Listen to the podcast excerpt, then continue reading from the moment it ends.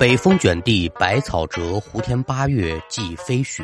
忽如一夜春风来，千树万树梨花开。列位民工，欢迎来到空灵客栈，我是说书人悟空，一起聊聊邪乎事儿。那要听书，您往二零一五年的山东青岛来看。咱们今天要说这一位呢，姓董。小姑娘那一年是二十二岁的年纪，刚刚入职一家装潢设计公司，就正处于入行实习的阶段。各行各业可都如是一样啊，只要涉及到了传帮带或者是口传心授这一类的问题，那有的时候就真得凭运气啊。室内装潢咱是不懂啊，但是说书他是这样，说学相声古曲呢也如是一样。好多个舞台经验呢，或者工作经验，其实就是一层窗户纸。有人愿意给您捅破了，那你小伙子进步神速。是什么气口合适啊？怎么个躲口书座听着更舒服啊？什么节骨眼儿，这活你该怎么用？要光凭你自己琢磨，那且走弯路了。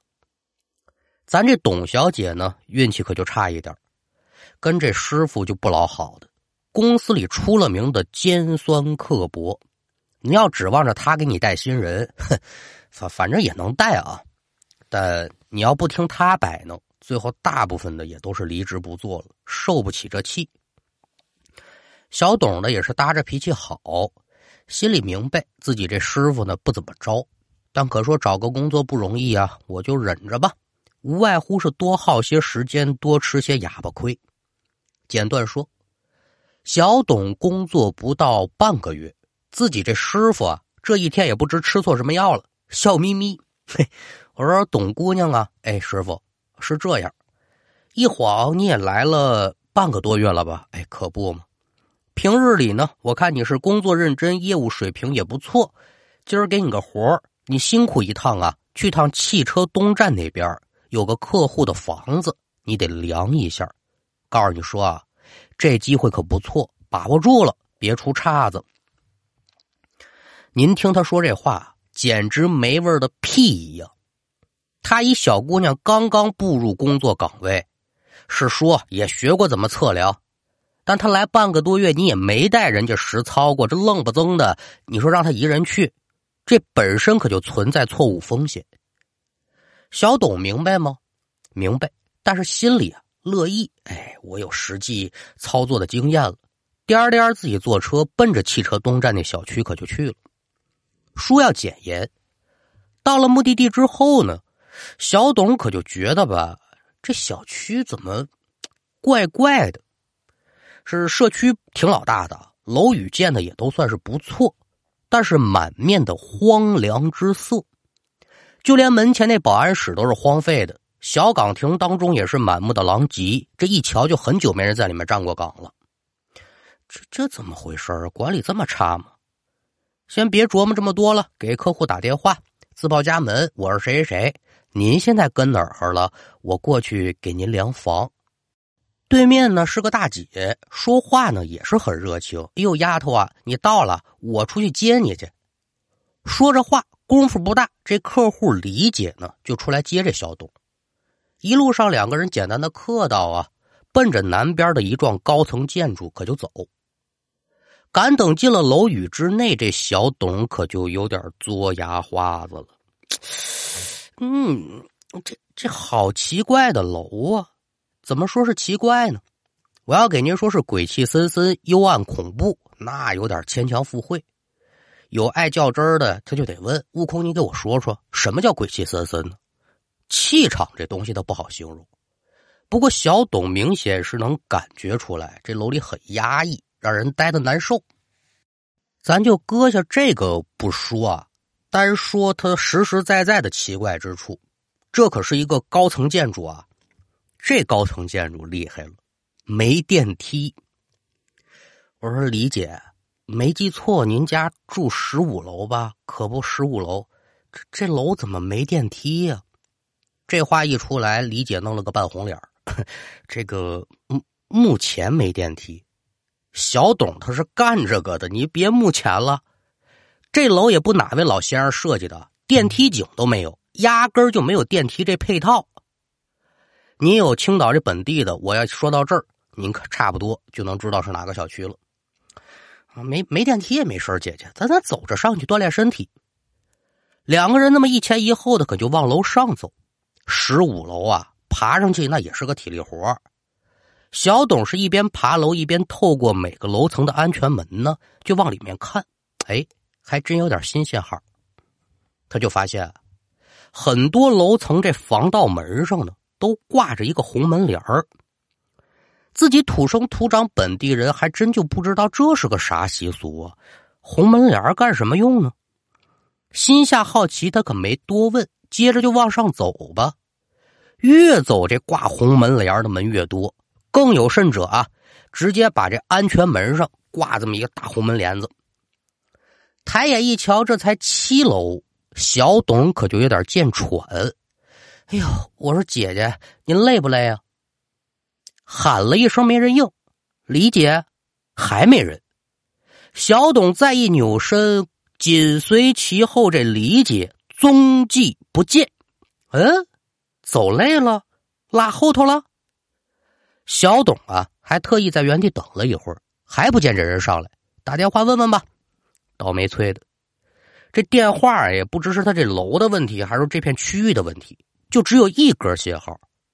一打电话呢，这系统就提示拨号中断，就是信号太弱。这电话打不出去，董姑娘可就有点含糊了。你说我是接着往上走到十五楼他们家等着他，还是原地守着呢？思来想去，我先走不合适，等会儿吧。就地一坐，行着联系这李姐呢，行着也就算是休息了。自己心里也嘀咕，这人也忒不靠谱了。咱俩一块上楼，一前一后。这中途你开了小差，你不跟我说一声，心里还别扭着呢。电话铃响，李姐打过来的。电话那边可就言语了：“我说小董啊，你怎么还没上来呀？啊，这手机信号不好。”小董听的也是模模糊糊，大概齐，意思是什么呢？就是啊，我还在七楼呢，您呢在哪儿啊？那边也听见他说话了。断断续续的也给回了不少，小董还没听全，反正大致意思吧，就是我已经到我们家门口了，我正等着你呢，你快点吧。小董听完这话可就更迷茫了，妈呀，我们两个一前一后上的楼，他搁我后头，他怎么能先我一步到十五楼呢？中途去另外一边的楼梯了，这这没有理由，这不神经病行为吗？甭管怎么着，先上楼再说吧。上楼吧，你可得上得去啊！叉叉叉，大跨步就往上走啊，闷头一层一层往上爬，自己感觉应该上了有这么三五层了。赶等抬头再一瞧，七楼。这玩笑可没有这么开的啊！我刚就在七楼等了李姐好半天，我这又上了好几层，怎么还是七楼啊？号码贴错了吧？自己四下再这么一确认，还没有。自己上了这么多楼层，就只有七楼的安全门上呢挂着一个特别大的红门帘门帘上呢还有个福字就说这小董他再傻白甜，那也差不多大概其知道自己怎么回事了。我是不是鬼打墙了？可说这晴天博日的，怎么就会有这种情况出现呢？不信邪，我接着爬。眼睛盯住了墙上的楼层号码牌，是一步一步往上走。眼瞧着一拐弯，可就下一层了，那就是八楼啊。但是转过身来再一看，还是七楼。那大红门帘子还在那挂着呢。扭身往下走呢，小董也想到了，不管用，撒脚如飞往下走，甭管说下多少层，只要停下来，照样还是七楼。这不要了活人命了吗？小丫头真害怕了，手机手机打不通，自己上上不去，下下不来，如何是好啊？我呀，我先哭一抱吧，嗯，吓哭了。他一边哭一边上下楼的就这么跑，说是跑啊，其实就是两层楼梯之间这么晃悠。哭泣声响彻楼道，尽管说是大白天的，这听起来多少也有些瘆人。正在上天无地入地无门之时，忽然有打这红门帘里面闪出来一个人，一声弹嗽，嗯，哼，哭哭哭，烦死个人！哪儿来的小妹儿啊？小妹儿啊，青岛话，小姑娘啊。小董抬头一看呢，七楼楼道口啊，站着个老人，花格子棉袄，粗麻布棉裤，一头的银发已然不多，在后面网了个小揪揪，面容枯槁，眼神涣散。一瞧这老太太的身体就不是很健康，但您听刚才那几句话呢，中气很足。就这两句话说的，在楼道里硬的嗡嗡响啊。小董一瞧，出来人了，如见救星，叉叉叉几步往上一闯。奶奶，我我困在这出不去了，我害怕。老奶奶一瞧小董，哭的是梨花带雨，哀叹一声，说：“好么样的，你来这儿干嘛呀？”你要去几楼啊？我要去十五楼，我也不知怎的就困在这儿了。哦，去十五楼，出不去了是吧？对，老奶奶一点头。姑娘啊，你这是卡 bug 了啊？卡 bug 了，我是不是得重启一下呀？这老奶奶看来平时没少玩游戏啊，还会卡 bug。别哭了，别哭了，哭的人心烦啊！我带你上去不就行了吗？告诉你说，以后这地方你少来，记住没有？还没等小董回话呢，这老奶奶是真不客气，腾的一下子就把小董这手腕子给叼住了。您别瞧这小老太太身量不大，力气是真不小，一双手冰冰凉，但是特别的有劲儿，攥的小董这手生疼啊！一时之间，小董就感觉自己是天旋地转，脚下生风，脑子里是一片的混乱。哟，奶奶，您慢着点儿言还未尽，老太太一撒手，到了。说着话呀，老太太一把把这小董就推到安全门以里去了。